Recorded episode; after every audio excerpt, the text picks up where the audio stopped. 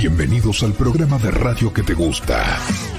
Porque acá tenemos data, información y buena onda. Todo está acá. Dominio Digital con Claudio Reyes, Daniel Agrostaminza, Daniel Santinelli, Alejandro Bonique.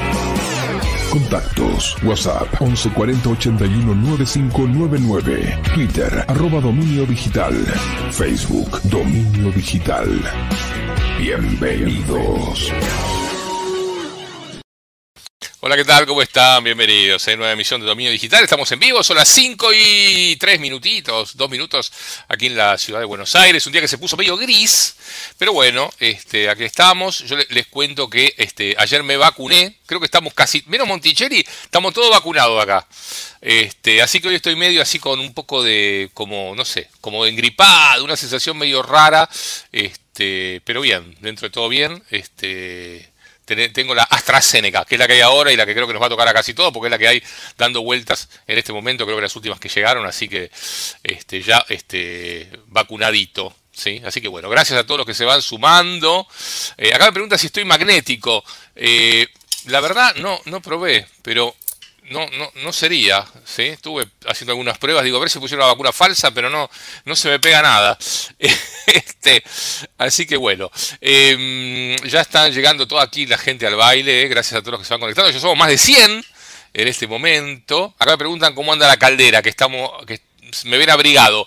Hoy tiró una a 1, pero, pero tira ahora, antes era una a 1 cada 15 minutos y ahora cada 4 o 5 días, así que puedo decir que estoy genial, ¿sí? Este, bueno, una semana con bastante información. Eh, el otro día estuvimos transmitiendo este, este tema de los muchachos chinos, ¿eh? que ya hay tres chinos este, en la estación espacial de ese país. Así que en este momento hay 10 personas entre la Estación Espacial Internacional y la Estación China orbitando la Tierra. Los chinos que yo no sabía basaron mucho de su tecnología en tecnología rusa.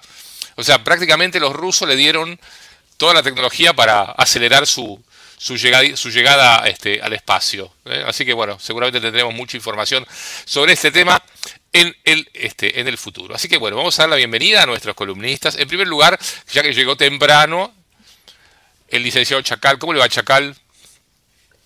Con un frío del orto, Claudio. Sí, no hace, no, hace un, fresquete, hace un fresquete importante. Así que bueno, bienvenido y gracias eh, por estar ahí. Está también Hernán Popper desde Winnipeg, en Canadá. ¿Qué temperatura, Popper, ahí en Canadá? 21 grados. Ah, o sea que está mejor que acá. Nos estamos cagando de calor. sí, convengamos que suele hacer 40 bajo cero, 50 bajo cero, así que 21 grados es, pero para salir a correr por... Mira. totalmente. Mira vos, Dios mío. Bueno, se suma también el amigo Fernando Monticelli. ¿Cómo, le va, Fernando? Todo bien, ¿ustedes? Acá andamos, todo tranquilo. Esperando la vacuna que me toque a mí. Me anoté como un docente universitario, pero falta. Sos el, único, sos el único que no está vacunado acá, creo. No, usted Chacal está vacunado, ¿no? Sí. Sí, este, la otra semana, ya hace un par de semanas casi. El martes de la semana pasada, el martes creo me anoté el viernes anterior, eh, el, lunes, este, no, eh, sí, algo así, me anoté el viernes y el lunes me, dieron trono para el martes o algo así. Che, este, mm, perdón, un comentario ya que hablamos de esto. Sí, Chacal. El, otro día, cuando en algún lado yo mencioné el tema de las vacunas, qué sé yo, alguien decía, no, pero no me parece que como que este, no, no, no, no coincidía con que yo hubiera dicho que estaban todas bien de alguna manera a ver, como para aclarar la cosa, lo hemos hablado acá cuando empezó toda esta situación. Normalmente el desarrollo de una vacuna, como el de cualquier medicamento, lleva un montón de años. Un montón de años de prueba, de experimentación, donde se siguen un montón de pasos formales, que está muy bien hacerlo. En este caso, eh, en parte porque hay un problema real, o sea, hay un montón de muertos, y en parte porque esto ha desencadenado una psicosis que terminó con todo el mundo cerrado, para las economías paradas. Este, o sea, hay las dos cosas. Hay un problema real y hay una amplificación del problema donde antes, hace algunos años, la gente se moría de cualquier cosa y a nadie le importaba. Ahora este, e, esto ha desencadenado todo un problema. Entonces, la realidad es que hoy en día hay un montón de vacunas en funcionamiento. Yo, si, si hablamos desde lo formal, desde lo que es el análisis científico que se debería hacer, la investigación científica que se debería hacer, no se han cumplido, creo, todos los pasos como se cumplían habitualmente para todas las vacunas. Simplemente por una cuestión de tiempo, ¿sí? Se, se experimentaba durante mucho tiempo y se esperaba mucho tiempo a ver qué efectos secundarios aparecían. Eso no se hizo, ¿sí? Se hizo rápido, listo, ya está. Ahora, desde un punto de vista práctico, o sea, a veces hay que diferenciar lo que es eh, una afirmación científica, ¿sí? que tiene que estar validada con toda una serie de estudios formales, y lo que es una toma de decisión práctica cotidiana en el día a día. A modo de ejemplo, todos sabemos que tendríamos que cruzar por las esquinas como corresponde, pero un montón de veces cruzamos por el medio de la calle. Este, entonces, en ese escenario, lo que yo hoy digo es, los que primero se han dado cualquiera de las vacunas estaban corriendo un riesgo importante, porque no había poco testeo. Hoy en día, de cualquiera de las vacunas, ya hay millones de dosis aplicadas en todo el mundo. Y generalmente los problemas se suelen ver, se suelen ver más o menos rápido. A ver, de nuevo, acá no hay blanco-negro, son todos tonos de gris. Entonces, se suele ver más o menos rápido. Los problemas, si hubiera problemas serios con alguna de las vacunas, ya se habrían visto en los millones de dosis aplicadas. Si hubiera algún problema, de los catastróficos, de los que se ven rápido. ¿Queda un margen para que aparezcan problemas a más largo plazo? Sí, por supuesto. Pueden aparecer cosas. A ver, yo siempre comento algo. Eh, eh, mi, sistema inmunológico parece ser muy bueno en lo que es la, en la boca, yo no habría tenido nunca caries si de chico no me hubieran dado un antibiótico que se llama terramicina, que cuando éramos chicos estaba muy de moda. Y según me comentaba un odontólogo, después se descubrió que si te daban ese antibiótico justo cuando vos estabas formando el esmalte dental, cuando estabas formando los dientes, en el esmalte dental, cuando tenías, ponerle 4 o 5 años, justo ahí cuando empezaban a salir de los dientes definitivos, en el esmalte dental se formaron unas burbujas. Y de hecho yo tengo, en algunos dientes tengo como unos puntitos, son como unas burbujitas. En esos lugares después, donde quedó eso, se hicieron caries, que después me tuve problemas, bueno, nada, problemas con cualquiera. Pero quiero decir, eso son cosas que se descubrió con el tiempo. Eh, entonces, en este caso, ¿existe riesgo de que después aparezcan problemas raros a largo plazo con esta vacuna? Seguro. Es poco probable, el factor de riesgo existe. Por eso, en este caso especial, y esto es otra conversación, Claudio, también que anda dando vuelta, el tema de la gente que no quiere vacunarse. En otras situaciones, yo diría, a ver, flaco, no me hinché las pelotas. Este, las vacunas han hecho que la humanidad sea hoy en día plaga en el planeta, nos han salvado un montón de enfermedades. La verdad, no hay mucha razón en términos generales, como concepto. Igualmente, yo cada vez que le tenía que dar una vacuna a una de mis hijas, este, me leía, me analizaba todos los estudios uno por uno, y en algún caso dije, no, esta no se la voy a dar porque esto es un curro. Eh, en la mayoría, en el, en el 99% de los casos, sí se las En este caso en particular, si alguien me dice, yo no quiero vacunarme contra el COVID-19 porque creo que no se cumplieron todos los pasos formales en las vacunas que deberían haberse cumplido y con el tiempo con el que deberían haberse cumplido, qué sé yo, este caso en particular es el único caso donde me parece razonable. En este caso me parece, digo, creo que es, es este, aceptable dentro del margen de libertad individual. Em, si alguien dice yo prefiero no vacunarme, en este caso puntual, en este caso puntual, tengo que decirle, bueno, está bien, me parece, es un ejercicio de la libertad, cada uno es libre, hace lo que quiere. ¿Te querés vacunar? Vacunate, tenés un montón de vacunas. No te querés vacunar, no te vacunes. Yo creo que yo, una apreciación pragmática, no una afirmación científica, una apreciación práctica, creo que hoy con la cantidad de vacunas que se han dado, el margen como para que haya un problema creo que es bajo, creo que es muy improbable. Los casos que, han, que, están dando vuelta, que, tal vacuna produce trombosis, que tal otra produce miocarditis, son 10 casos en 30 millones, 5 casos en 200 millones, son esas escalas. O sea, creo que probablemente hay mucha más gente que se murió de un accidente de tránsito cuando salió del vacunatorio. Y además, la miocarditis y, la un paréntesis. Son, o sea, perdón, que la miocarditis y la trombosis son consecuencias de COVID también. Y la posibilidad de que te por ahí te agarres COVID y tengas esa es, ese desarrollo de la enfermedad puede ser es mucho mayor a la incidencia de la vacuna. Ahí está un poco el tema. Si, si lo vemos una cosa más. por mil más o menos, en todos lados lo que se está dando es, si vos ves más o menos muy a grosso modo, hay un 2 por mil de la población que se muere de esto. Muy groseramente, más o menos podríamos redondear en ese número, ¿sí?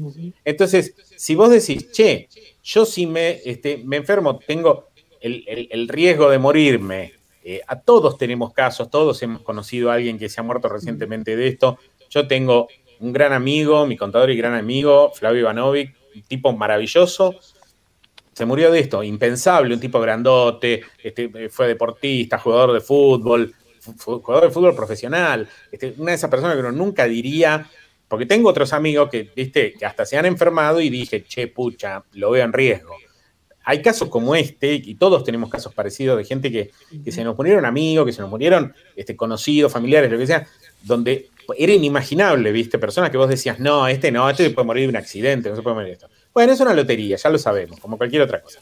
Entonces, si vos decís, hay un 2 por mil, ponele más o menos de probabilidades de, de morirte de esta enfermedad, analizás los posibles efectos secundarios de la vacuna y decís, che, a ver, ¿cuánta gente tiene o trombosis o miocarditis o no sé qué? Y no es, claro, son 2 por millón. Bueno, o sea que tengo mil veces más probabilidad de morirme por la enfermedad que por el efecto secundario de la vacuna. Bueno, listo. Esa es un poquito una decisión racional. Pero de nuevo, insisto, hay mucha gente que dice, no pasó el tiempo suficiente y no sé qué efectos puede tener a largo plazo. Ok, es válido. En este caso en particular, en otras vacunas no, en otras vacunas sí pasaba el tiempo suficiente. En este caso no, puedo entenderlo. Pero me permite, me permite un comentario, una reflexión eh, siguiendo tu línea de pensamiento. Eh, que alguien diga, no quiero darme la vacuna porque no está suficientemente probada, o que no sabe los efectos a largo plazo, o todo esto fue demasiado rápido. Eh, la realidad es como que es atribuirse a uno mismo unos conocimientos que es imposible que uno tenga. ¿Qué quiero decir?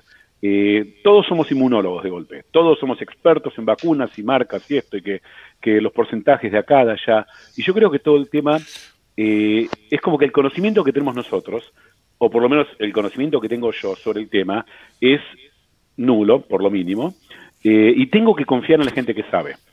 Entonces, la única forma en la cual eh, yo podría decir que no quiero es porque me lavaron la cabeza y que me están por inyectar un chip. O sea, ese tipo de cosas. Pero, dos cosas. Una respecto de eso. Eh, a veces pasa que la gente que supuestamente sabe dice giladas. hay gente que confía en nosotros, mirá. Y hay gente que confía en nosotros. Digo, respecto, y, además hay una cosa, eh, eh, yo estoy de, acuerdo con, estoy de acuerdo con el comentario de, Daniel respecto del de el criterio global. O sea, ya al principio poner no saber, viste, que es, el efecto que tiene, pero ya este, es lo que dijo, lo que dijo Chacal, ya está. Parece que el margen de error o el margen de problemas, bueno, aparecerá algo a largo plazo, pero parece chico ya a esta altura.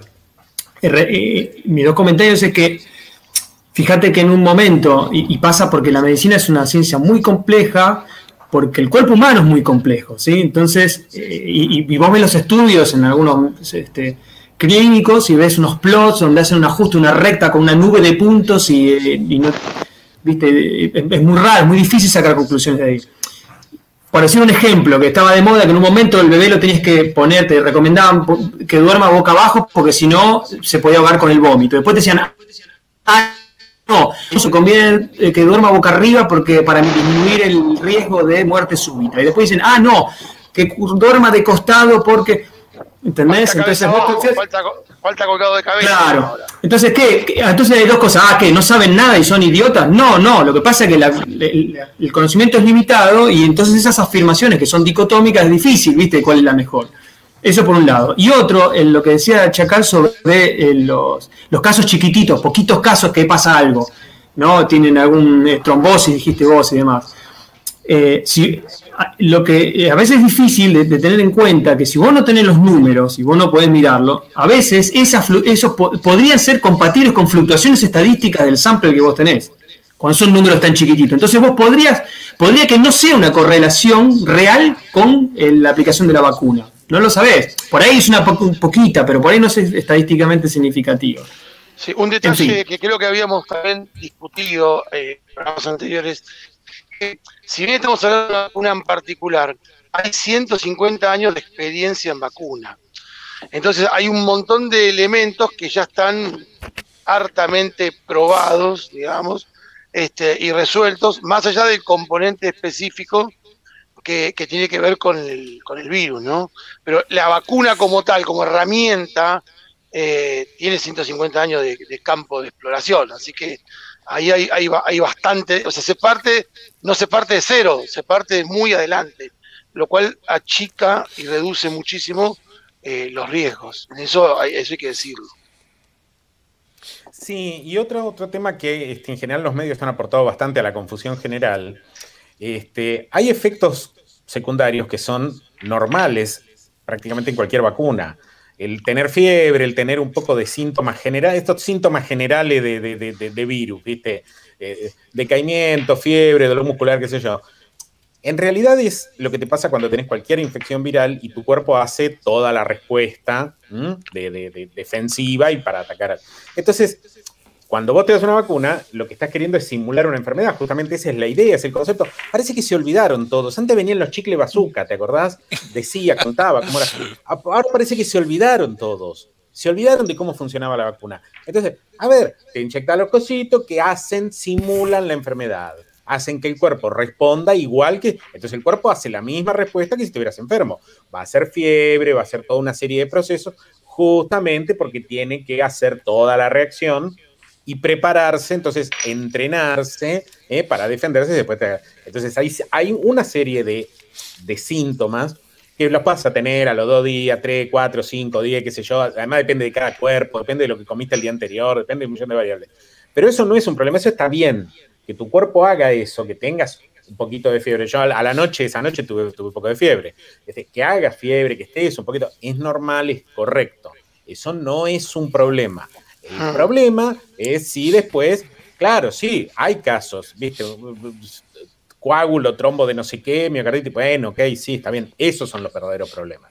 Esos son reales. Hay un, último comentario al respecto que lo había dicho, Eloísa lo, dijo claramente en la charla el otro día, es que para que pueda haber una vacuna de algo, tiene que estar probado que el sistema inmunológico es capaz de lidiar y resolver el problema.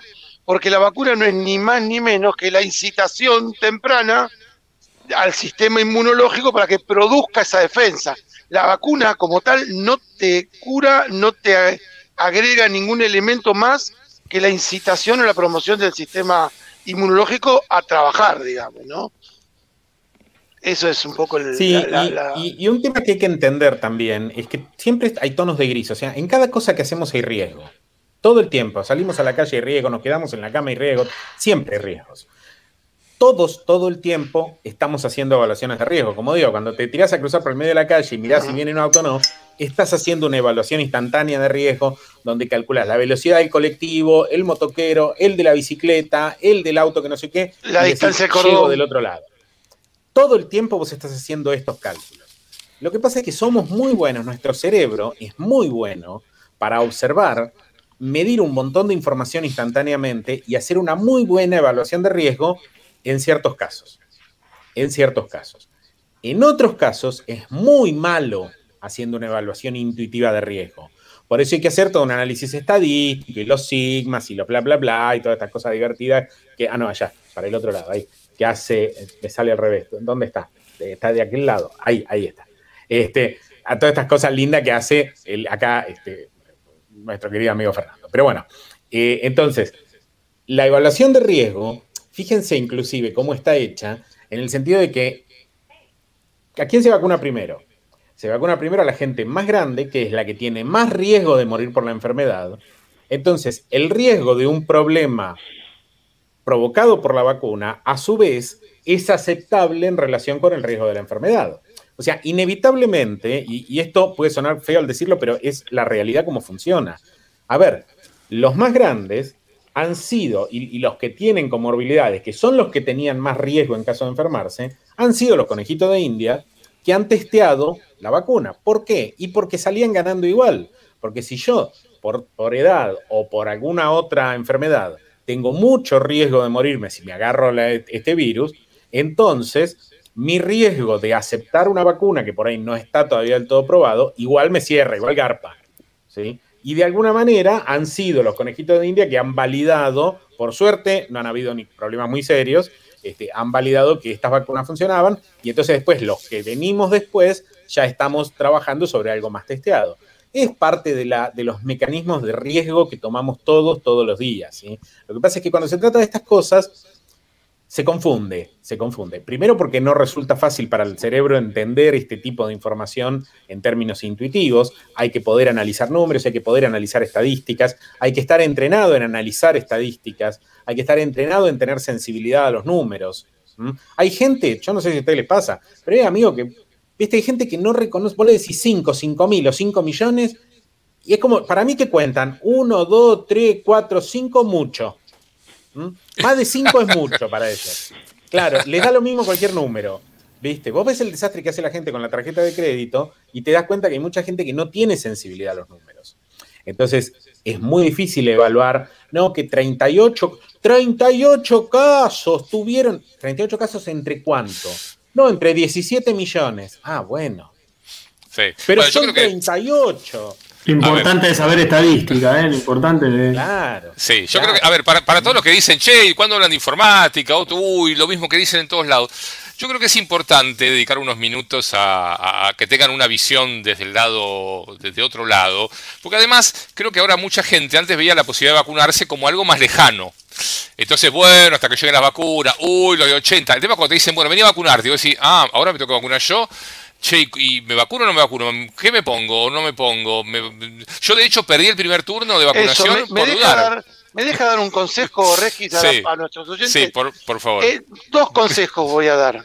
El primero es no dilatar eh, la, decisión de ir a vacunarse cuando, cuando te llega, ni siquiera por un día, y el otro es poner bien el DNI cuando te vas a anotar.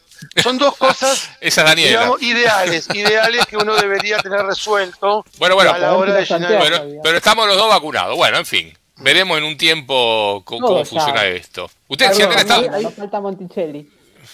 Hay un comentario que alguien dice: si fuera tan normal, no tendrías que esperar 15 minutos para irte, con todo el resto de las vacunas no sucede. Es un comentario que está acá, que estaba viendo. A ver, les comento yo casi siempre que he ido a, algún lado, inclusive cuando vacunaba a mis hijas, este, en, el Estambuliano, en algún lado, siempre te recomendan, bueno, espera un ratito, quédate un ratito jugando, espera un poquito, porque siempre que te inyectan algo, este, no es normal inyectarse cosas. A ver, eh, no es normal estar metiéndose una jeringa y que te entre algo en el torrente sanguíneo. Nunca es normal. No importa lo que te inyectes, no es natural, no es un proceso natural. Entonces, siempre existe el riesgo de que tengas algún tipo de reacción alérgica. Y no sabes a qué. ¿sí? Cuando metió la agujita, pasó y tocó la etiqueta y el pegamento, tocó un poquito del no sé qué, no sé. Siempre puede pasar algo raro. Claro, pero porque estás haciendo un proceso que no es natural. Entonces siempre es recomendable, y, en general yo todas las veces que he ido a algún lado donde me han dado un medicamento inyectable, y son lugares serios, en cualquier lugar más o menos serio, este, en general te dicen, sentate un ratito, espera cinco minutos, espera, espera un cachito por las dudas, espera un chiquitito. Siempre te dicen así. Lo minimizan, pero siempre, y te miran un poquito, y siempre hay alguien que se fija, todo bien, todo bien, ah, no, bueno, anda, tómate un poquito de agua, ¿viste? ¿Por qué? Porque siempre hay el riesgo de una reacción alérgica. Fíjate que si hay gente que tiene una reacción alérgica comiendo maníes o comiendo este, camarones, comiendo lo que sea, cuando te están inyectando algo en una vena, es mucho mayor ese, la probabilidad de ser entonces está muy bien que se haga eso, ¿sí? Eso debería hacerse siempre, es algo que tiene que hacerse siempre, que a vos te meten algo adentro del cuerpo que no es normal que se meta con una aguja. Claro. Bien, bueno. Sí, más con toda la carga emocional además que tiene esta vacuna, ¿no? Seguro. Y tampoco ayuda. bueno, si Aldela, ¿cómo anda? Que está calladito ahí. ¿Qué tal? Buenas tardes, ¿cómo les va? Buenos días, buenas tardes, buenas noches, ¿cómo andan? Saludos, llegué tarde. Llegué tarde la primera vez que me pasa que llego tarde. A veces Oye, qué tarde, disculpen. ¿Cómo está todo? Los seis minutos. ¿Cómo está todo? Los seis minutos. no, no, no. Ahí, ahí alguien aportó para que para eh, eh, estar haciendo una vaquita para que este, destruyamos el, este, el cronómetro. Dice, queremos escucharlo sin reloj. Yo, eh, como siempre digo, mm, yo soy para mi público. ¡Vamos! ¡Vamos! ¡Vamos! así como les digo eso, les digo que voy a decir lo que quiera. Bueno, no, este, no sé, ¿cuál es la pregunta? ¿Cuál tenés vos? Hace un mes me dieron la primera dosis, hace ¿De cuál? ¿La Pfizer? Sí, me dieron la segunda dosis. Ah. Cosas particulares de la vacuna que yo noté con la Pfizer. Lo primero, sentí, los dos en el brazo izquierdo. Eh, lo primero que noté era, te diría como frío, molestia, algo acá en el brazo. Esto es lo primero. A la noche, eh, uno se da vuelta, ¿no? y frío porque estaba a menos 150 mil grados. No, no, te lo habrán dado. Yo creo que estaría a temperatura ambiente, porque eso, cuando yo estuve ahí, vi cómo era todo el procedimiento eh, se ve que las, no sé cómo sería, pero bueno, habría, había, lugar para 12 mm, cabinas vacunando. En cada cabina tenían una especie de coso de papel, de cartón, con un plato de cartón donde había 50 vacunas. Vos entrabas con un papelito, te miraban, decían, si usted es este, si hacían, listo, espere afuera 10 minutos, si tiene algo me avisa y si no, y la cantidad de gente que entraba y salía eh, entonces, eh, ¿qué les decía? Que sentí eso, no frío, frío, no lo sé, mm, pero me molestaba, sentía frío. A la noche me desperté, con la primera vacuna me pasó, me desperté porque se ve que estaba durmiendo de ese costado y apretar me estaba molestando. Sentía una pequeña molestia. Y después me pasó uno y dos días después que haciendo cosas con la mano sentía, no sé cómo decir, como una como si hubiese chorreado agua por fuera, que uno siente como un, no sé cómo decir, como algo que te deslizaba por las manos. dije, bueno, ¿qué será? Uno hace tantas cosas durante el día, tantas Se inyecta tantas cosas. Eh, eso fue con la primera vacuna. Con la segunda vacuna, un poco, y lo que sí, sí me pasó con las dos es un poco de cansancio. Al día siguiente, no sé si le pasó a alguien más, pero sí estaba un poco cansado. Quizá lo usé como excusa para estar mirando tele, jugando todo el día, pero. Está bien, así se hace. Creíble. Una excusa creíble. Esa es mi experiencia. Ya está. Creo que tardé un minuto, uno y medio, así que cortá el cronómetro y listo. perfecto. yo perdón, una, una cosita nomás. Eh, acá seguramente vos, eh, Ale, te vas a acordar, vos, este Hernán, posiblemente, no, no, no recuerdo tu rango de edad, Claudio, quizá vos también, vos, Dani también. ¿Ustedes se acuerdan cuando te tocaba la revisión médica para la colimba, para el servicio militar? Era abra, el libro en la página del medio. Para, para. No fuiste a la revisación médica, porque yo me acuerdo, en, aquella época era la anécdota de todo el mundo. Vos ibas a la revisación médica. Cuéntenos cómo fue su revisación, Chacal. No, no, no importa. vos, vos, querés que yo cuente toda una parte jugosa, pero voy a otra cosa. Voy a otra cosa. A lo que voy es, había un momento donde vos pasabas por una fila y de repente vos eh, eh, veías que todos entraban en el y decían, ¡au! ¡au! ¡au! Y salían todos riéndose. Y siempre era, ¡uh! Me tocó la gorda. Y siempre era la anécdota. Era la anécdota. Fuiste a la recepción médica de la colimba y vos veías uno que venía así. La mata caballo. ¿Qué te pasa, flaco? No, que hace una semana fui a la revisación médica de la colimba. Y todos lo miraban así con una mirada compasiva y decían, ¡uh! Te tocó la gorda. Sí. ¿Qué es la gorda? ¿La, que aplicaba las vacunas o el tamaño de la jeringa? Porque te daban la BCG. Se supone que te tenían que preguntar si estaba vacunado, no te preguntaban nada. Y estaba la era, era, era el personaje, la gorda. Ah, estaba con el pucho de acá. Y agarraba así. Te clavaba. En la espalda te lo daban. En la espalda te lo daban. No, esa era otra, esa era otra. Que esa, esa cuando entrabas, esa cuando entrabas. Cuando entrabas a la colimba te daban no tengo el dato técnico de qué, de cuál era la vacuna, pero sí, pero te juro, te daban esa cosa y por cinco años no te pasaba nada, ni un camión por arriba. era maravillosa. si, si, no quedabas paralítico. Pero esta de brazo era que venía, te clavaba así el coso, ¡pum! una jeringa así, además, viste, parecía una aguja de tejer la cosa. y era, ¿Qué pasó? No, me tocó la gorda. Uy, pobre, y todos lo compadecían. y ahí nadie decía, ahí nadie preguntaba, che, ¿cuál me van a dar? Me, voy a quedar 15 minutos sentado esperando. Andás a ver qué te daban, andás a ver, ¿viste? Nadie sabía muy bien. La gorda venía con una cosa así, te amenazaba y te apuñalaba con una jeringa en el brazo, ¿viste? Y bueno, ya está. Bien. Acá dicen que es la sextuple adulto en la que daban. Es probable, yo no, no tengo el dato, pero la vacuna esa, te juro, es Superman eras. Superman. Y seguramente sería antitetánica, difteria, dos, tres cosas más por las dudas. ¿Usted hizo la colimba, Cialdela?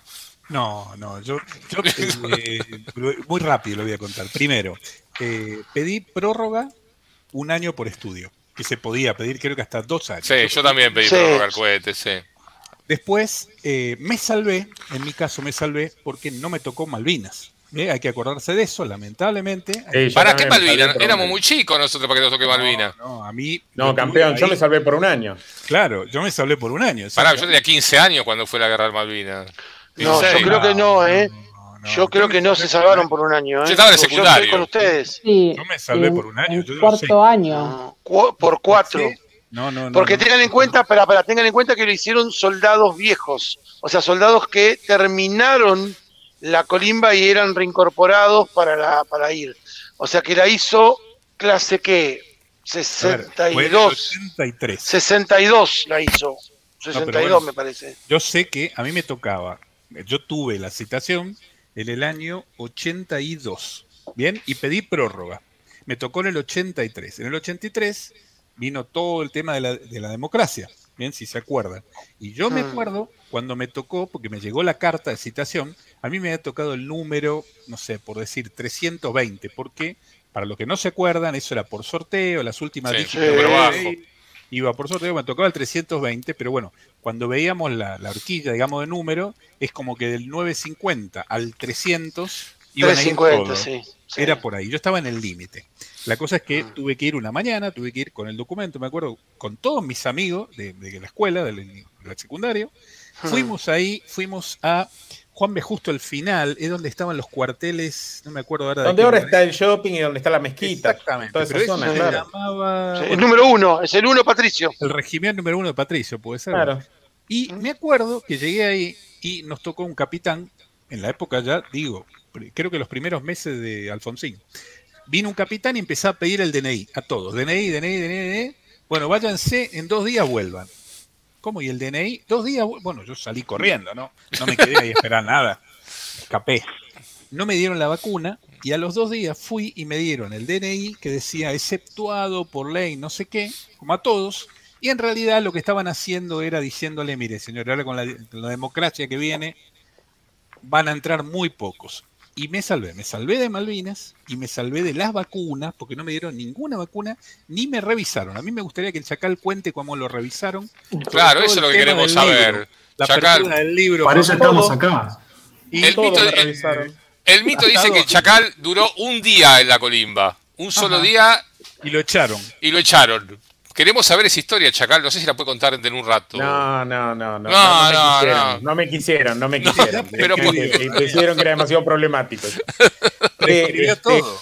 Bueno, pasando a tecnología, el tema de la semana creo que es lo de Windows 11, ¿no? ¿Qué pasó? estaba comentando. ¿Qué dicen?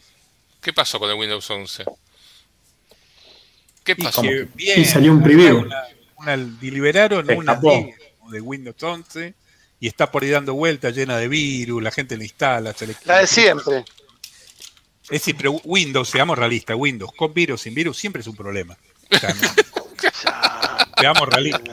A veces tiene más problemas. Ponele el cronómetro, ponele el cronómetro. Problema, problema hasta acá, hasta acá, hasta acá, pero bueno, bueno, nada. Lo único que tengo que reconocer, esto poní que tengo que decirte, ¿eh? lo único que reconozco de bueno del Windows es que me permite jugar cosa que en Linux no me deja. Tengo una máquina gamer con Windows. Para, lo único que sirve es para jugar.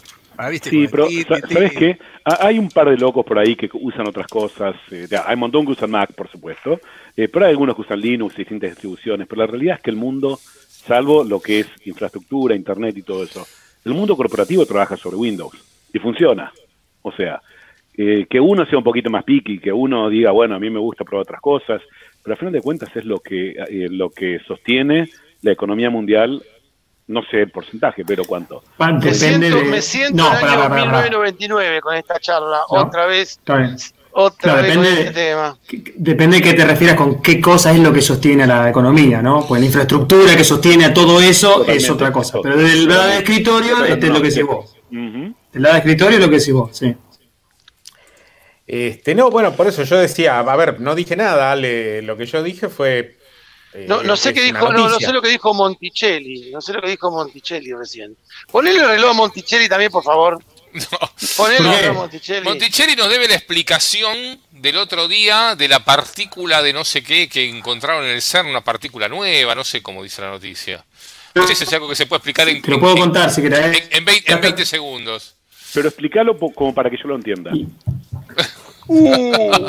Bueno, Esa lo tengo, lo tengo, lo tengo acá que me va a ayudar. Yo lo explico, para que lo entienda. Yo lo explico para que lo entiendan.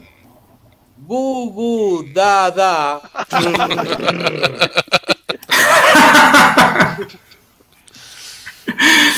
Muy gracioso. Lo que salió el artículo de, de, un experimento que se llama LHCb del CERN es que encontraron o hicieron una medición de lo que se llama la oscilación de una partícula. Entre una... No sé si puedes bajar un poquito tu micrófono porque eh, rompe mucho. Un poquitín. Muy bien. usa, usa Linux, ¿qué querés? Eh, bueno, del graph que viene pasado. Ahí está, ¿qué te parece ahí? ¿Está mejor o no? Sí, sí, sí, está mucho muy bajo ahora, ¿eh? Apenita un poquito. Ahí está, está muy bien. Ahí, está, muy bien. 1, 3, 4. ahí está, está, está, bien, está bien, está bien. Con Elementary tengo ahí una, un botoncito ahí arriba que va a decir. No tengo que entrar la terminal. Mira. Okay. ¿Voz de hombre ahora podés ponerle? No, no, no, no tengo voz de hombre. Tengo voz de yo. Eh, la, lo que encontró el HCB o lo que hizo fue la medición de, eh, bueno, lo dice ahí, ¿no? La, la medición de, de, distintas masas de la oscilación de una partícula que se llama D0 lo que, lo que encontró es que esa partícula oscila entre, su, entre ella misma y su par de antimateria. ¿sí? ¿Qué es oscilar? Ahora te lo cuento. Cambia, cambia de estado, ¿sí? En la medida que la voz... Mm. Vamos, vamos, vamos por el principio, porque yo no sé si la gente sabe lo que es la antimateria. No, tampoco, menos todavía. Bueno, por eso. Viste que bueno, nosotros estamos hechos de átomos, ¿sí? Este, sí, hasta ahí vamos bien. Y el átomo, tiene y el átomo no es indivisible, tiene partículas, tiene electrones y tiene protones y neutrones en el centro, ¿sí? Claro. Bueno, cuando vos generás esas partículas con energía, en general, las partículas que generás en general, las generás en dos, en, pares partícula y antipartícula. O sea, cuando vos generás un electrón, eh, se generás en general el electrón y el positrón, que es el par antipartícula, que es, la, igual que el electrón, pero con la carga al revés. En vez de ser carga negativa, es carga positiva. O sea que la antimateria no es más que partículas. ¿Cómo? Todas las, todas las, todas las, todas las propiedades todo igual, todo igual, todas las propiedades cuánticas de la partícula son todo iguales, pero la carga es distinta. ¿sí? La carga, en vez de ser la que tiene, la de la antipartícula es al revés. ¿sí? Por ejemplo, entonces el protón, si querés, este, que a su vez está compuesto por quarks, el antiprotón sería eh, igual que el protón, igual, igual, igual, igual, pero con la carga negativa en vez de positiva. Bueno, ¿y por qué? ¿Cuál es el problema con eso? Que ah, yo lo, acabo de decir, cuando vos generas las partículas, las generás de a pares, partícula, antipartícula, y sin embargo el universo cuando se crea, ¿sí? lo que vemos es que está, todo el universo está hecho de materia y no de antimateria. Entonces, ¿por qué? Nadie lo sabe.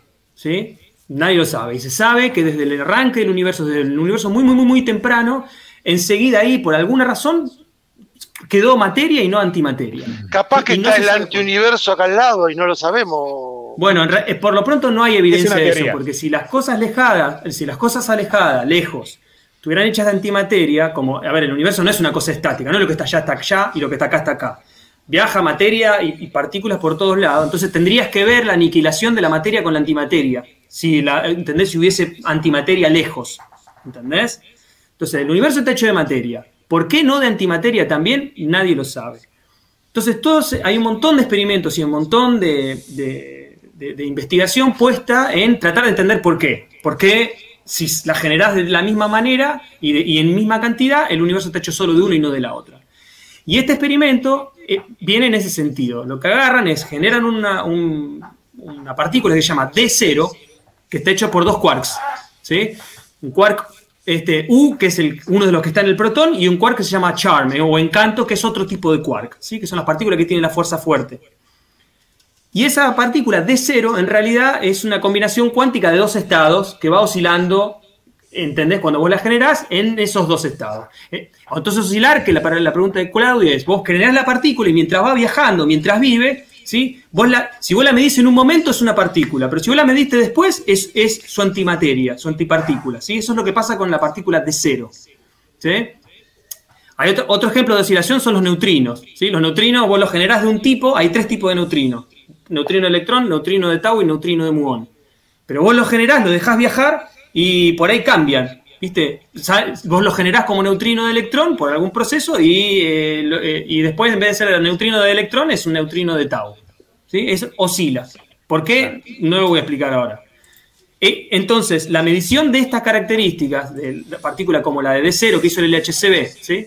que te permite ver cómo oscila entre un estado y el otro y la diferencia de masa, son información que nos interesa para poder tratar de entender en algún momento por qué el universo está hecho de materia y no de antimateria. Esa es la idea. ¿Cómo lo hacen? es complicado. Vos lo generás y vos vas midiendo en la medida que va pasando el tiempo cuál es la masa que tiene y vos mirás la diferencia entre esos dos estados. Que la masa va oscilando entre un poquitito más y un poquitito menos y que hay una, no es perfectamente simétrico el estado de materia con el estado de antimateria. A ver, si Monticelli, a ver si Monticelli nos puede explicar qué son los verdes en solves.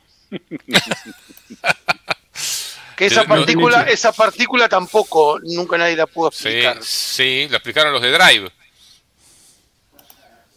Pero dejó dudas, dejó dudas. Estamos mostrando la edad. Dejó yo, dudas. Tengo. Yo, yo, creo que tengo uno por acá. ¿Un verde en solve? Sí. Sí, sí, yo tenía algunos capturados. Mirá, acá están, y Te faltan los Simonki también, ya para más o menos la misma época, ¿no? Más o menos, más o menos. ¿Vos sabés, perdón, Botticelli, vos sabés de qué estamos hablando con los verdes en solves? E, ese no, pero Simón que era un, no era un disco, disco rígido. Sí, era un disco rígido, era un disco rígido de 9,1, sí. Todos estos pibes nuevos que vienen ahora. volviendo a lo que, volviendo a lo que decías recién. Ahí lo tenés los Solve. ahí está. bueno. Va.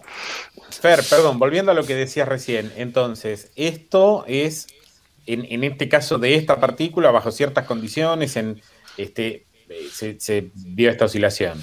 A ver, conocemos, eh, como decías, el caso de la oscilación de los neutrinos, que este lo conocemos hace rato, se vio con el Sol, se empezó ahí, que llegaban un tercio de lo que tenía que llegar hasta que se entendió qué pasaba.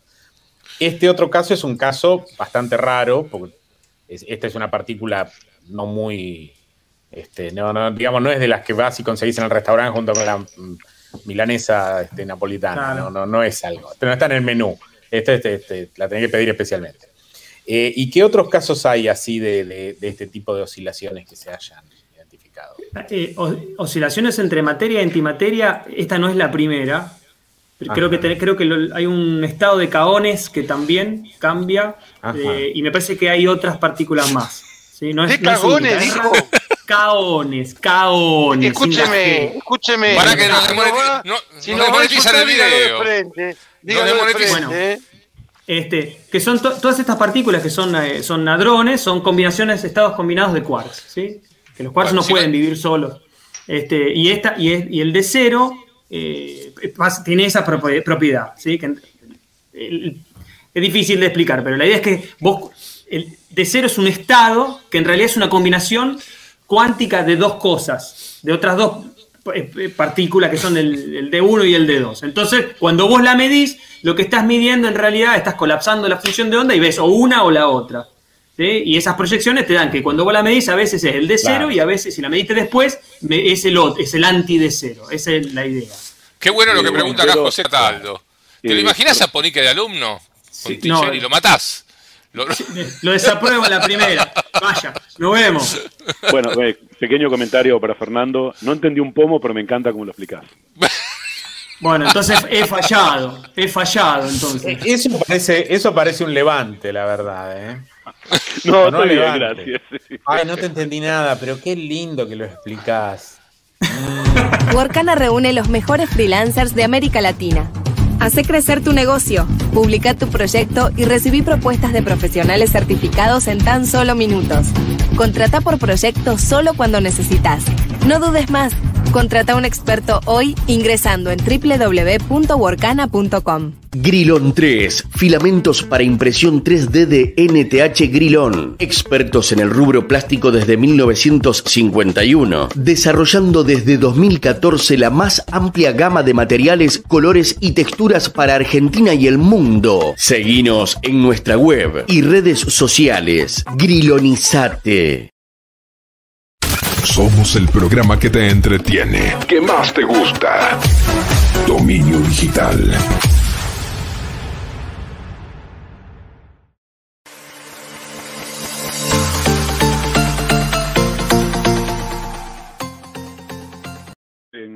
Bueno, muchísimas gracias eh, por, por, estar ahí. Monticelli justo se, tenía que ir menos cuarto, así que lo, lo, despedimos con el agradecimiento de siempre, de compartir su conocimiento con nosotros, que como dice Popper, mucho no le entiendo, pero suena espectacular. Y, el que estoy seguro que muchos lo entendieron.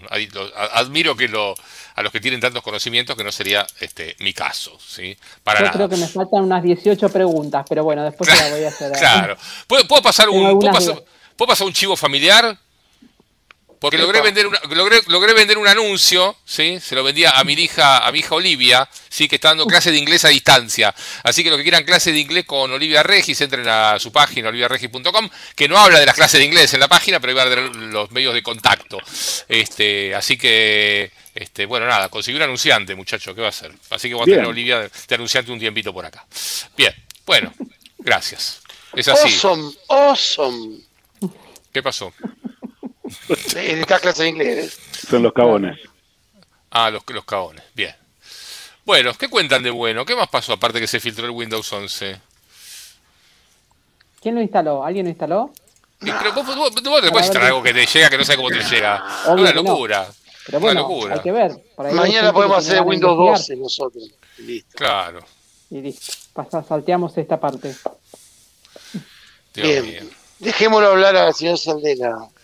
Cialdera, tus, hoy por, mirá, te vamos a dar 12 minutos. Sí, hoy, hoy estamos buenos. Sería una injusticia para mis compañeros, que ellos solo hablan, solo hablan los 6 minutos de rigor. Así que, eh, dos cosas. Bueno, primero, primer tema. Primer tema, y esto es para vos, Ponique. Para vos que me estás mirando ahí, para vos. Uh. Tenés que aceptar, uh. tenés que aceptar, para vos, para vos, tenés que aceptar lo que pasó en el Bitcoin. Estamos todos de acuerdo que hay que invertir, que nos interesan las cripto, todos estamos metidos de alguna manera, le tenemos una fe absoluta, pero si vos te acordás, Claudio, Claudio está acá abajo y que está acá, ¿no? Los dos intervinientes. ¿Te acordás, Claudio, cuando hicimos esa caldera de urgencia una mañana? Sí, que se había caído todo, que bajó como 10 mil dólares, no sé. Se cayó todo. Se cayó todo y bajó un 40, 40, 45, 50%. Bueno, eh, si se acuerdan, para todos aquellos que miran este programa, y lo miraron hace dos y hace tres y hace cinco meses atrás, yo decía que compartía, lo que decía Ponique, al 98%. Bien, al 98%. Pero que había algunas cosas que, mm, digamos, no me gustaban porque, porque pasan justamente lo que pasó ahora, que es que el precio que estaba acá, si era caro o barato, no importa, era el precio que tenía, llegó a 60 y de repente ahora está en 30, 28, 30, 25, 27, 30, 25. Entonces, para todos aquellos que este, decían hay que invertir, sí, sí, por supuesto, yo les, recomiendo a todos, mire, destinen Perdón, perdón, ¿cuánto está el Bitcoin en este minuto? Perdón, ¿podés, compartir, la, compartir la cotización, Regis, en este minuto, por favor? Lo que sí no está... 35.453 Ah, bueno, ah, bueno, está muy bien. Ahora, no, para todos aquellos que cuando subía y compraron, compraron Arriba ese de es Popper, ese es el ese es Popper que compra en ATH 57600.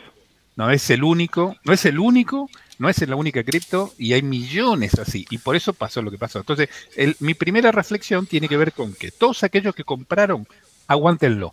Porque yo sí, sí creo, sí estoy seguro que dentro de un año o dos o tres, quizá vale 100 mil o 200 mil.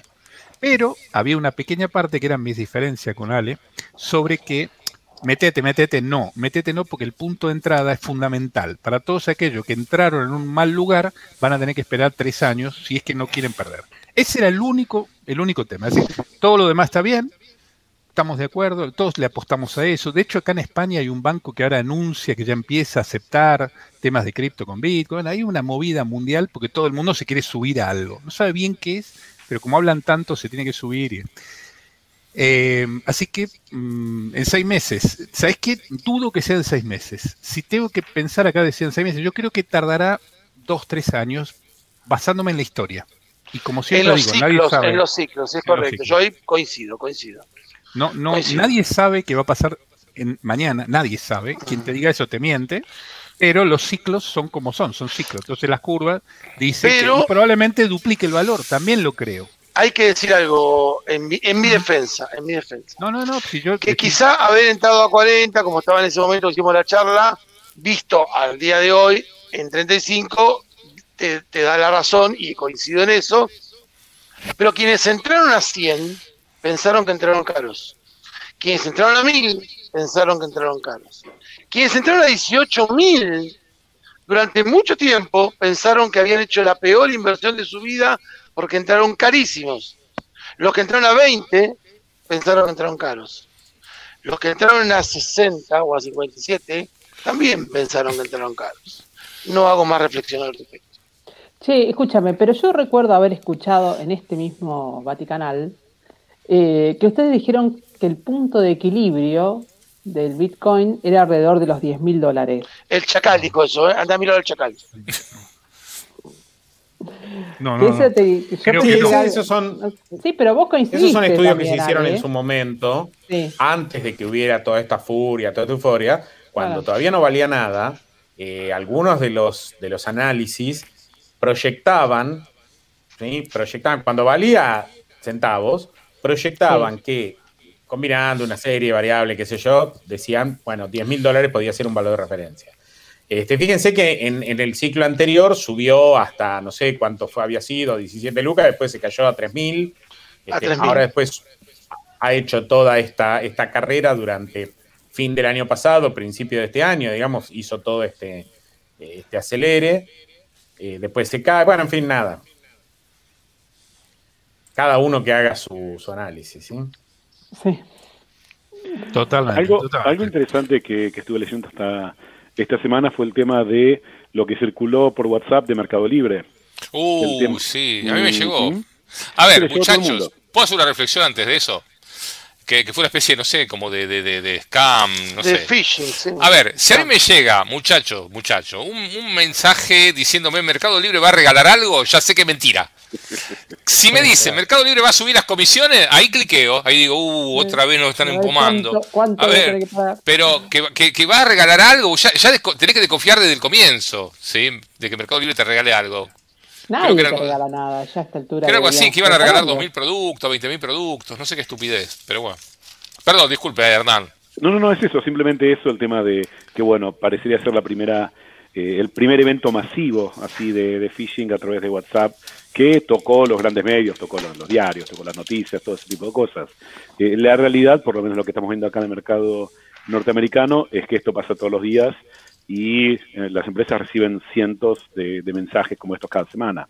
Entonces, bueno, es eh, interesante compartir con la gente que está escuchando el tema de, bueno, siempre entender cómo hacer para saber si algo puede ser legítimo o no y cómo mirar a ver si realmente eh, está a punto de caer por un, por un escamo, algo por el estilo.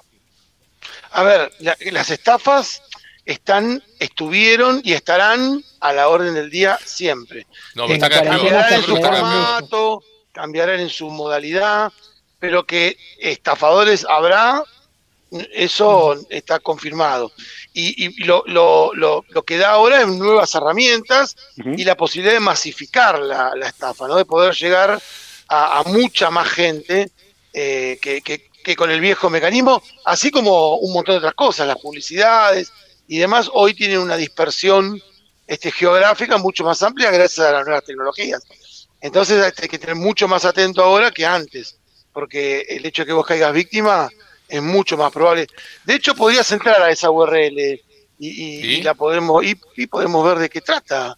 Este, podemos ver qué pide, podemos hacer alguna análisis. Hagámoslo desde el teléfono de Ponique. No, si es una URL, dale. Es una URL, dale, trae ahí. Que no lo harías por tu público, Regis. Sí, dale, tipea.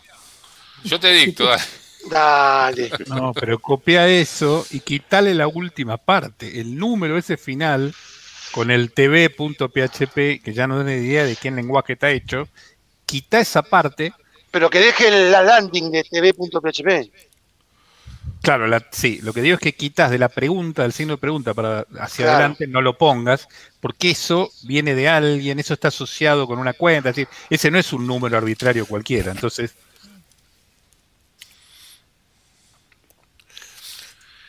Y Claudio, ¿tipeaste? Sí, a ver, es, realmente sorprendente que digan Uy, Dios que vas a ganar algo y te, regalan algo y qué sé yo.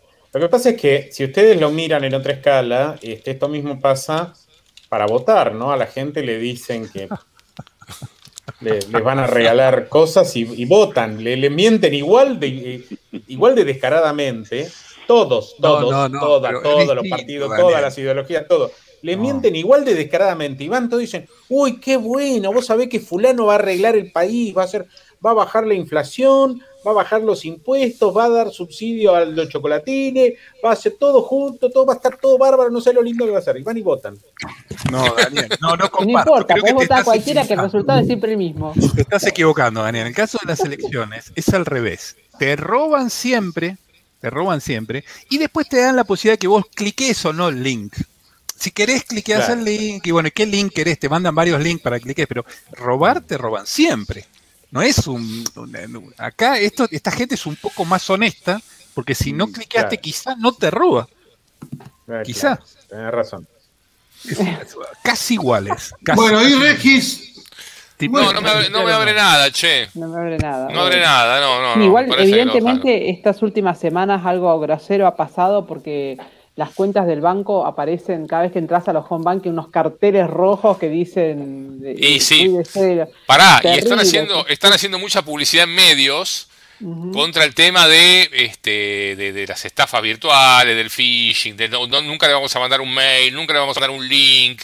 Evidentemente este, y ya, Evidentemente sí, se ha acelerado mucho el, tema de estafas con, muchísimo, ese estilo porque muchísimo. están como locos. Y les cuento, y con sitios muy bien hechos, pero muy bien hechos, ¿eh? Y publicitan en redes sociales venta de productos que nunca te mandan, y te tienen carrito de compras, y te venden con mercado pago, y, vos, decís, este, o sea, ¿no puede estar tan bien hecho y ser una estafa? Sí, cada vez se perfecciona un poquito más. Así que este, avísenles. este, contratarán Contratan buenos No, pero ¿sabes qué pasa?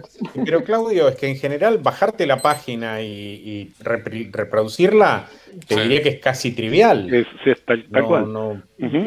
Es importante. es, una trivialidad. No, no, a veces no es ni siquiera phishing. Son páginas creadas de e-commerce que te venden productos que vos crees que estás entrando a una compañía, como puede ser cualquiera de venta de electrodomésticos, y en realidad este, tal compañía no existe y nunca te van a mandar nada y te ponen productos muy baratos. Solo te este, cobran. claro, te cobran y Dios te ayude. Ahí entré, a, la página. Ajá.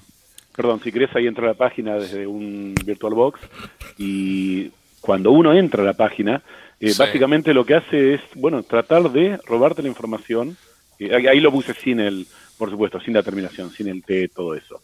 Pero tratan de capturarte las credenciales. O sea, no es mucho no es mucho secreto. Claro, para que vos interactivamente las pongas, digamos. Bueno, el otro día, pará, el un amigo me llamó. Ponele, ponele, con el viejo truco.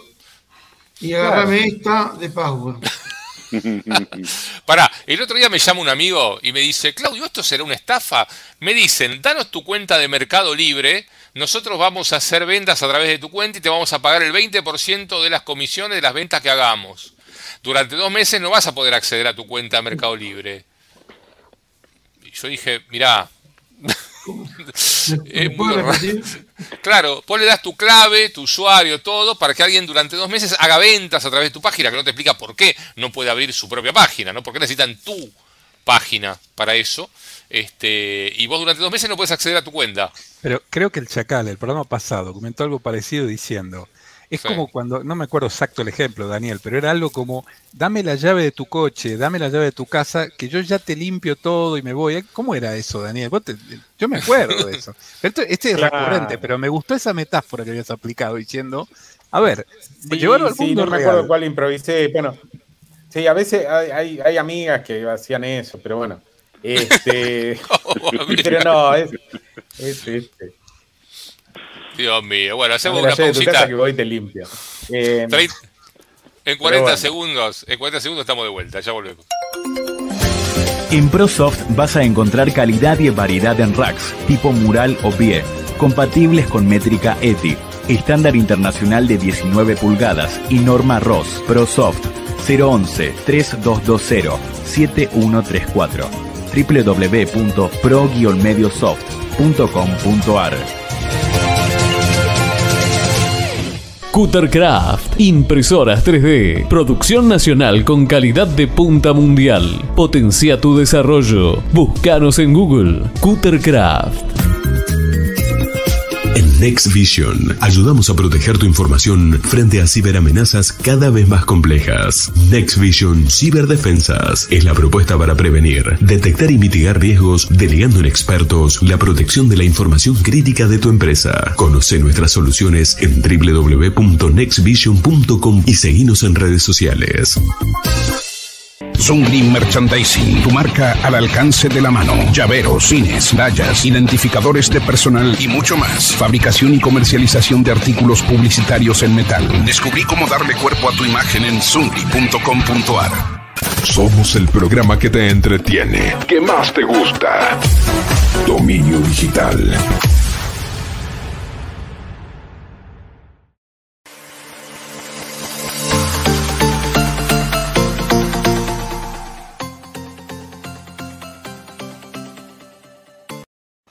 Bueno, seguimos aquí en Dominio Digital, gracias a todos los que están ahí, a todos los que comentan.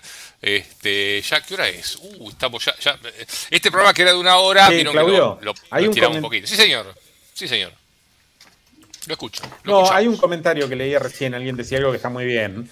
Este, vos fíjate cómo, vos viste que cuando vos necesitas algo del banco, pero no sé, le, le querés preguntar qué hora es, de repente dicen, no, no, espera, espera tenés que traerme los antecedentes familiares cuatro generaciones para atrás, tenés que traerme el título de propiedad de la baldosa, de eh, ¿viste cómo son?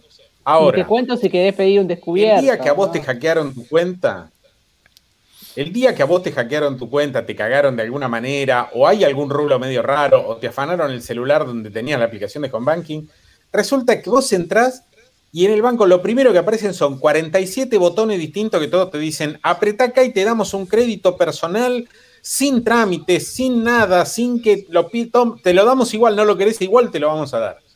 ¿No es cierto? Entonces, hay veces en que hasta da la impresión de que los bancos fueran cómplices de la maniobra, en cierto modo.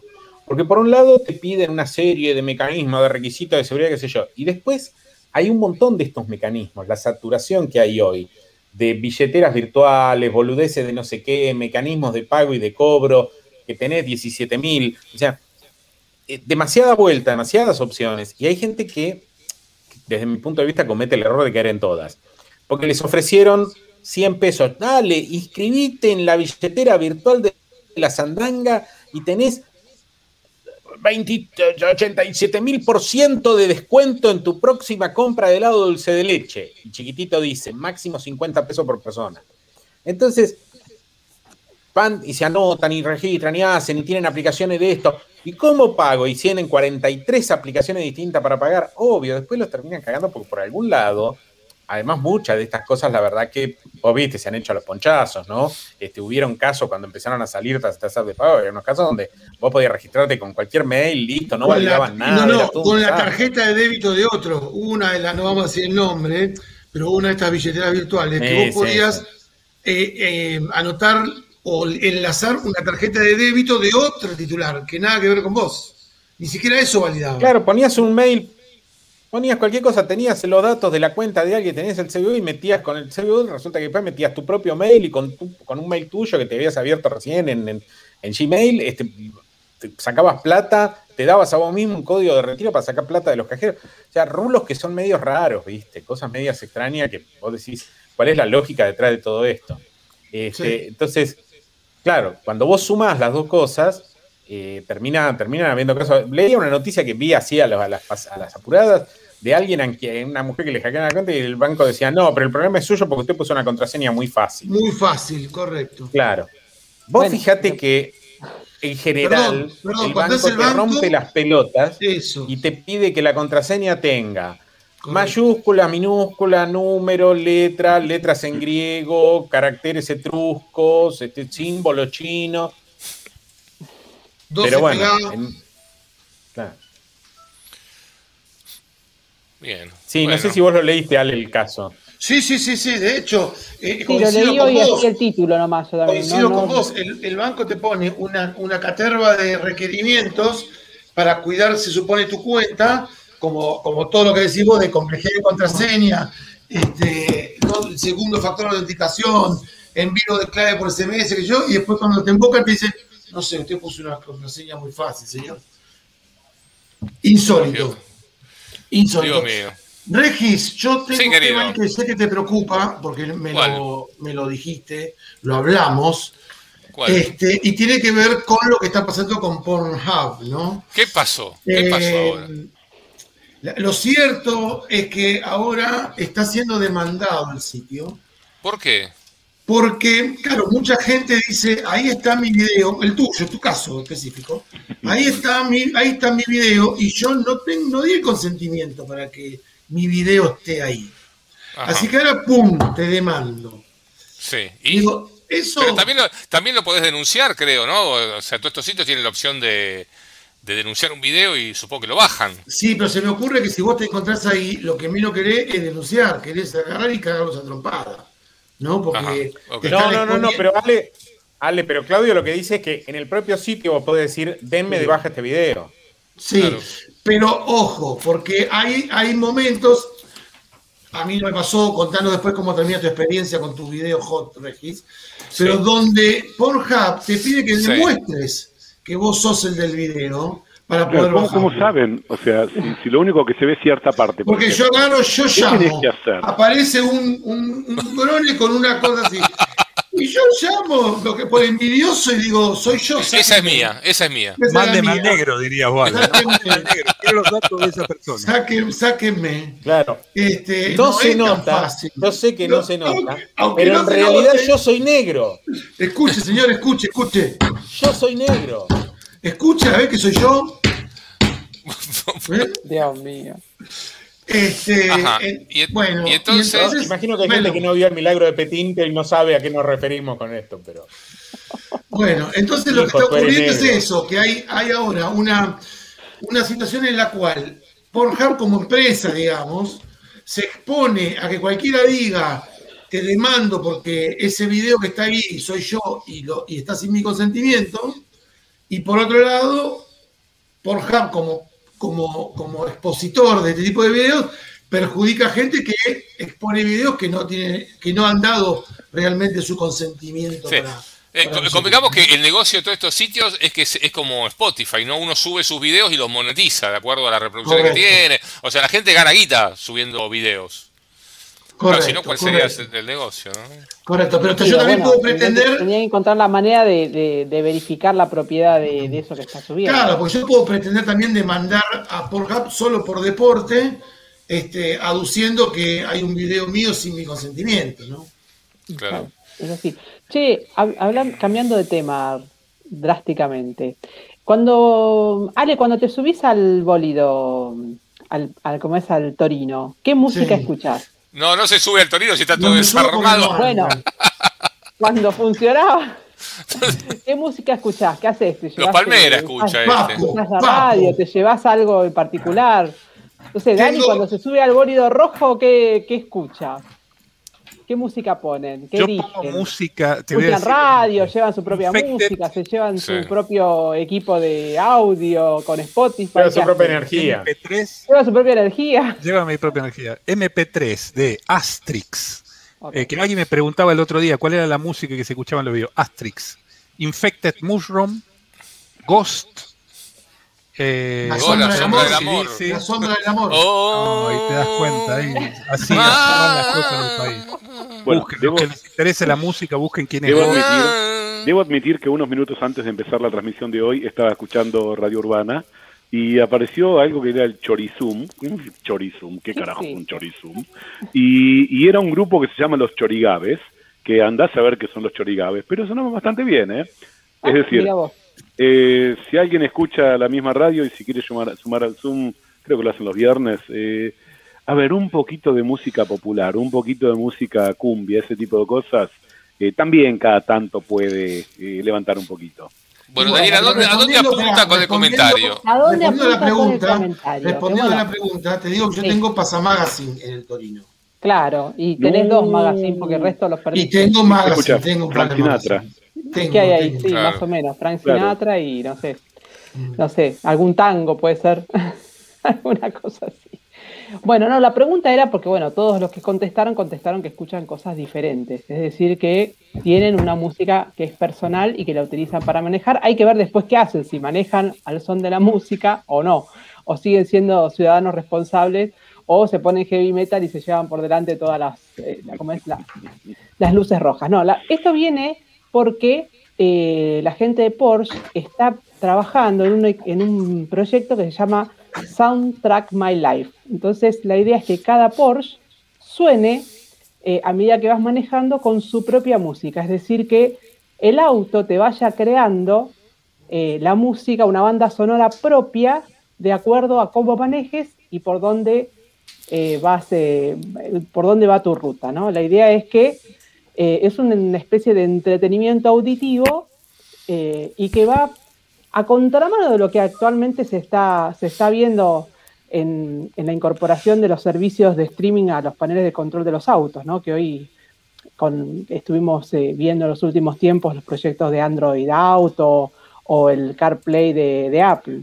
Entonces la idea es que la música la ponga la carretera por donde vos vas eh, conduciendo y cómo vas conduciendo eh, y ese, ese soundtrack que suena sea único, tenga que ver eh, con la aceleración, la, velocidad, eh, los giros que hagas con el auto y a partir de ahí ese, el sistema toma como referencia diferentes aspectos y va creando la música según la conducción. No sé si esta cosa llegará a buen puerto, pero bueno, esa es la idea. Y en un punto el conductor va a seleccionar el estilo de música que prefiere, por ejemplo, Popper irá por la cumbia, Daniel irá por otro lado, el otro Daniel escuchará Nirvana, bueno, no sé, iré haciendo por ahí y la idea es que vaya teniendo una música nueva cada vez, así que cada vez que te subís al auto, aún cuando hagas el mismo trayecto, tu forma de manejar no va a ser la misma y el tránsito no va a ser el mismo, entonces vas a tener casi un sonido único cada vez que eh, cada vez que te subís, eh, te subís al auto y eso sea una experiencia individual y única cada vez. Hay que ver qué pasa, ¿no? Pero bueno, esa es la idea. por Callao y, y Rivadavia qué suena? No sé, si te, enganchás con... en Argentina eso puede ser un poco desafiante. En Argentina puede ser particularmente desafiante porque viste que por ahí te agarra una manifestación y tiene su propia música propia. Hay que ver cómo lo interpreta el modo manifestación el auto. Pero, pero bueno, es una idea interesante que por supuesto de no sé, ya me gustaría probarlo. Quisiera probarlo, ¿eh? Si pasás después al link. Bueno, te tenés que comprar un Porsche. Te tenés que comprar un Porsche, anda ahorrando. anda ahorrando, acá te pego el link. Ahí te pego el link. Es del área de prensa donde salió la noticia y explican algunas cosas técnicas más. Che, a los que preguntaban por. y después yo te voy a visitar y vamos a andar en Porsche y escuchamos. Todavía tenemos pendiente ir a manejar el Audi e-tron, el auto eléctrico de Audi. Todavía están en la aduana, creo, los autos. Hablé el otro día con la responsable de prensa de Audi. Me dijo: No me olvidé de ustedes. Tengo el auto de Daniela todavía en la aduana. Así que en cualquier momento, cuando lo saquen, iremos a probarlo. está seguro, por lo menos ahí está seguro el auto. En la aduana, sí, sí, sí. Y con lo que vale, mejor. vale como 200 mil dólares, no sé. qué. bueno. ¿Me permite, sí. me, permite, Claudio, una reflexión sobre un tema anterior que estábamos charlando que me pareció interesante?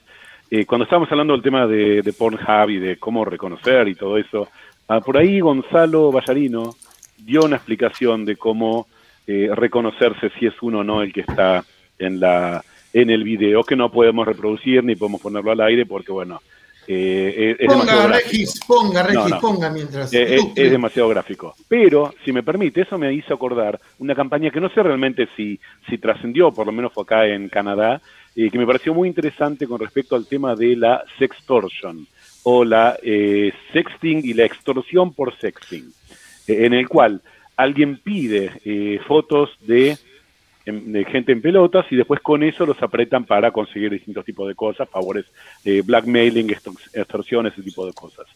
Entonces, si querés compartir mi pantalla, la tengo puesta. Esta fue la campaña, eh, ahí está. Esta fue la campaña que sacaron acá, en la cual decían, no dejes que te sextortien, o digamos que te hagan sextortion, manda una foto de la rata mole desnuda.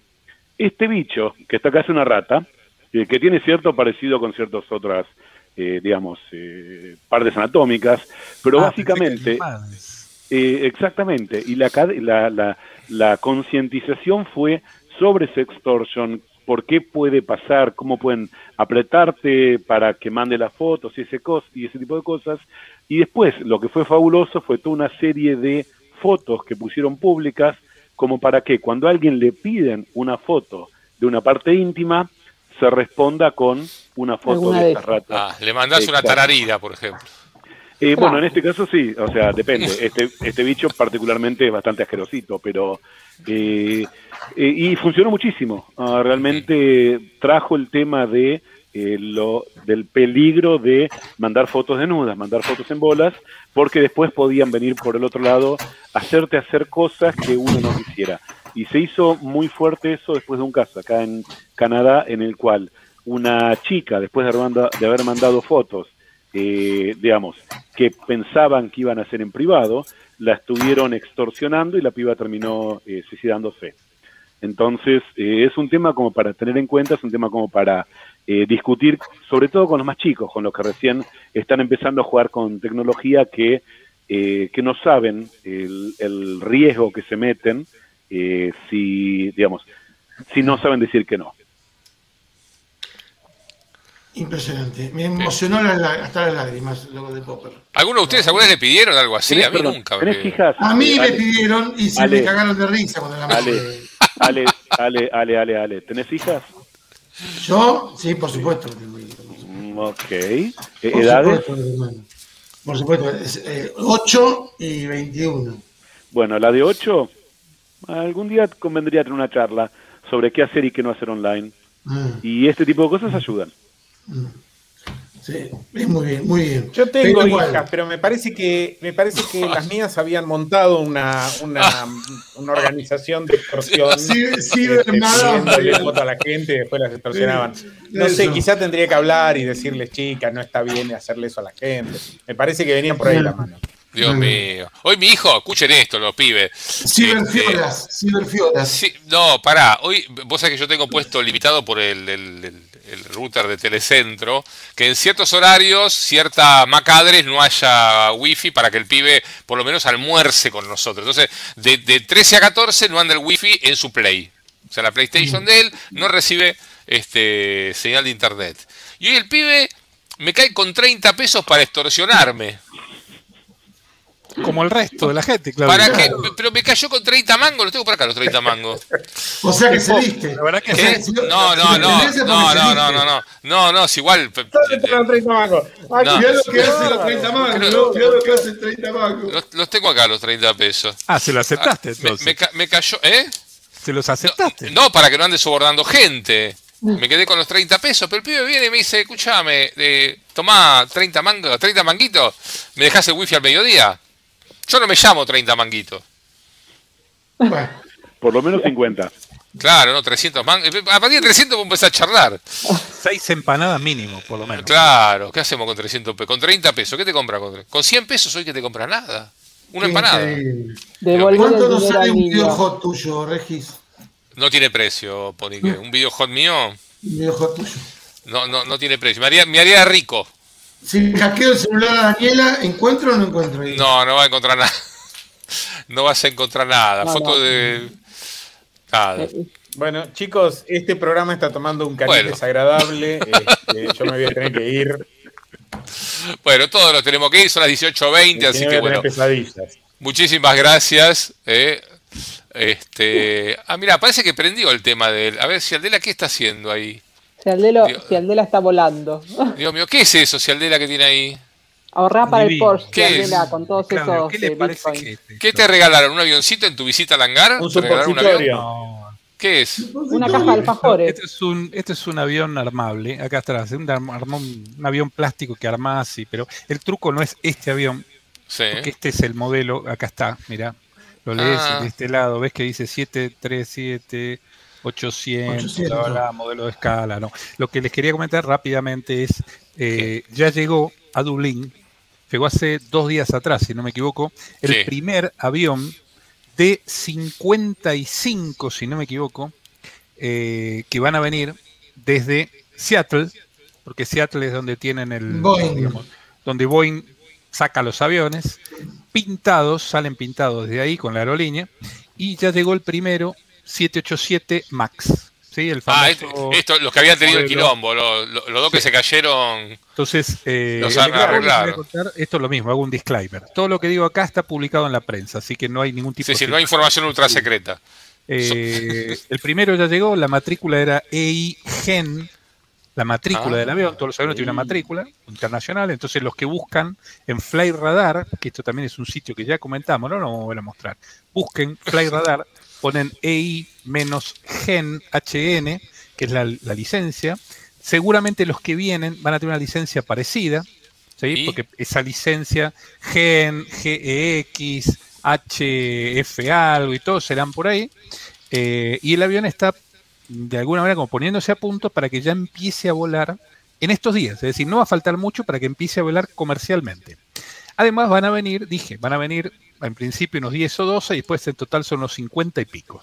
Entonces aquí hay que sacar tres ideas. La primera es todos aquellos que tengan algún tipo de duda, de que dicen, no, pero no quiero volar porque no sé qué, lo que pueden hacer, esto está confirmado por la aerolínea, es pedir no subirse a ese avión y la aerolínea le va a cambiar el pasaje al próximo que venga.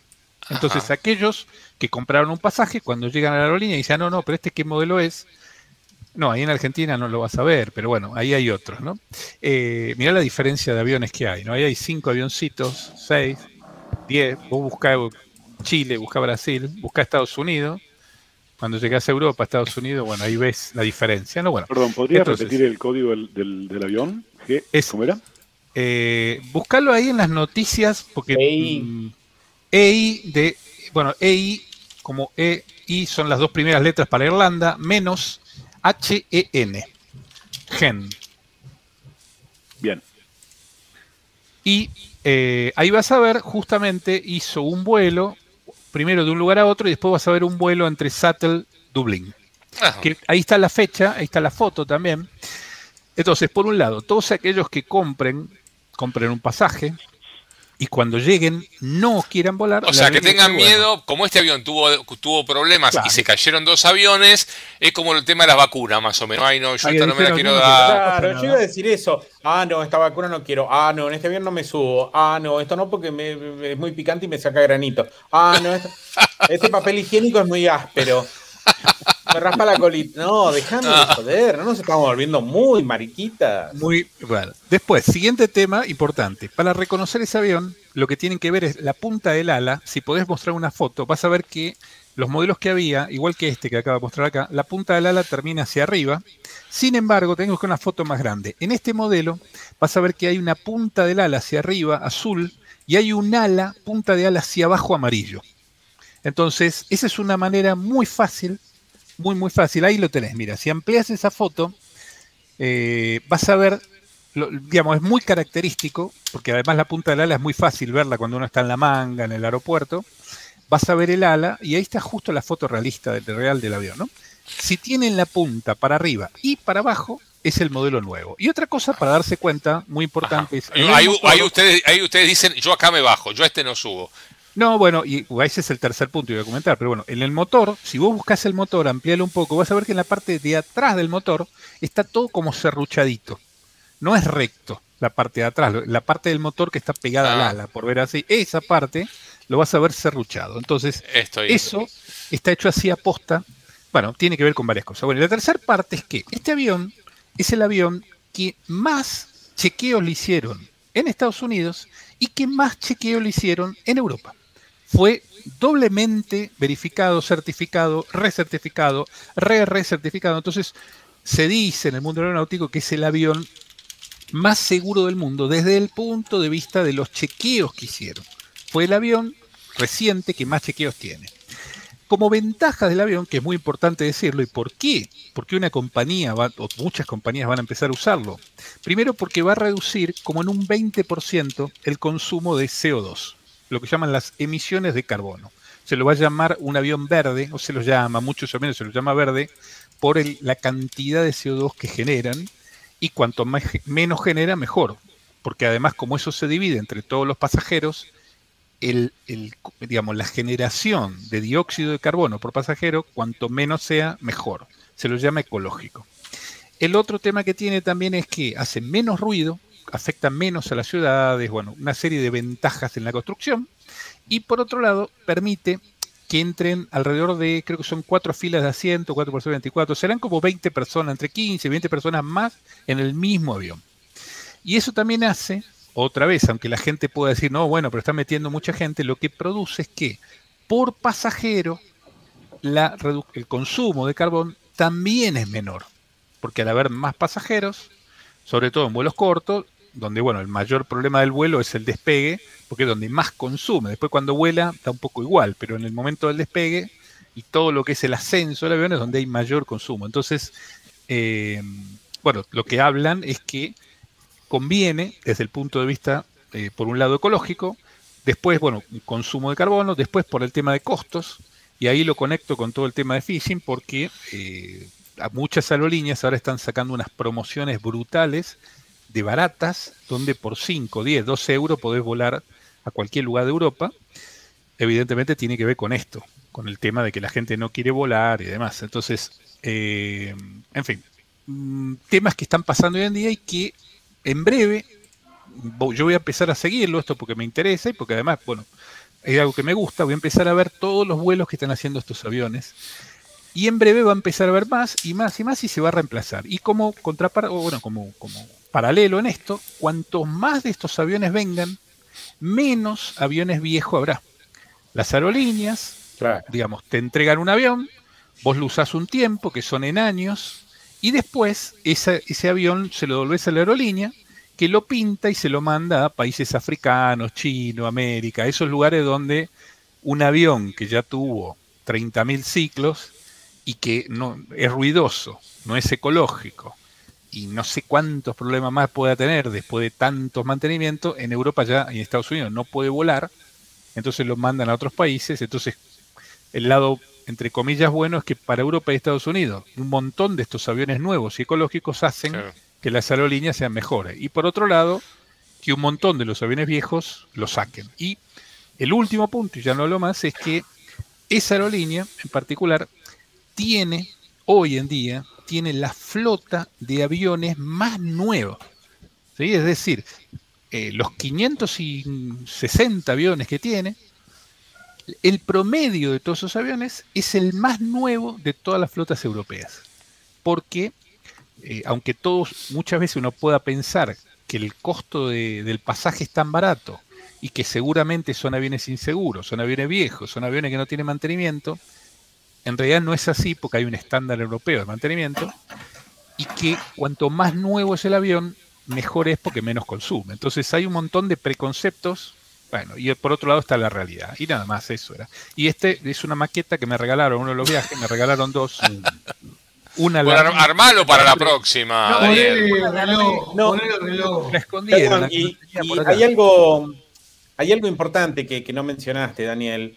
Eh, y es que con el tema este de que los asientos, las filas están cada vez más apretadas, viste, menos espacio, la gente viaja cada vez más apretada, todos se quejan pero no se dan cuenta que lo bueno es que después no se desparraman los cadáveres.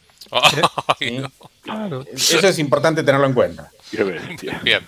Bueno, chicos, muchas gracias eh, por haber estado ahí. Estamos llegando al fin de este eh, programa. Gracias, este, licenciado Chacal, Daniela Gastaminza, Daniel Cialdela con su avioncito, Hernán Popper desde Winnipeg, Canadá, Alejandro Ponique. Muchísimas gracias por, por estar ahí. A todos los que estuvieron comunicados con nosotros, los que estuvieron acompañándonos durante esta hora y media, donde hemos charlado un poquito de todo, ¿eh? el encuentro semanal que tenemos cada semana y que en algún momento seguramente. Perdón, ¿cada cuánto? Cada semana, dije. ¿El semanal? sí, sí. Sí, sí. Después seguramente haremos este, alguna caldera siempre, este, algún programa extra de estos que hacemos en la semana de temas, de temas varios. Así que seguramente nos estaremos encontrando este, en breve. Gracias, gracias a todos los que están por ahí. Eh, gracias a Gonzalo que está en Uruguay. Eh, Gonzalo Ballarino, gracias. Eh. Muchísimas gracias. Este, y nos volvemos a encontrar en siete días o antes. Chao. Adiós. Chao.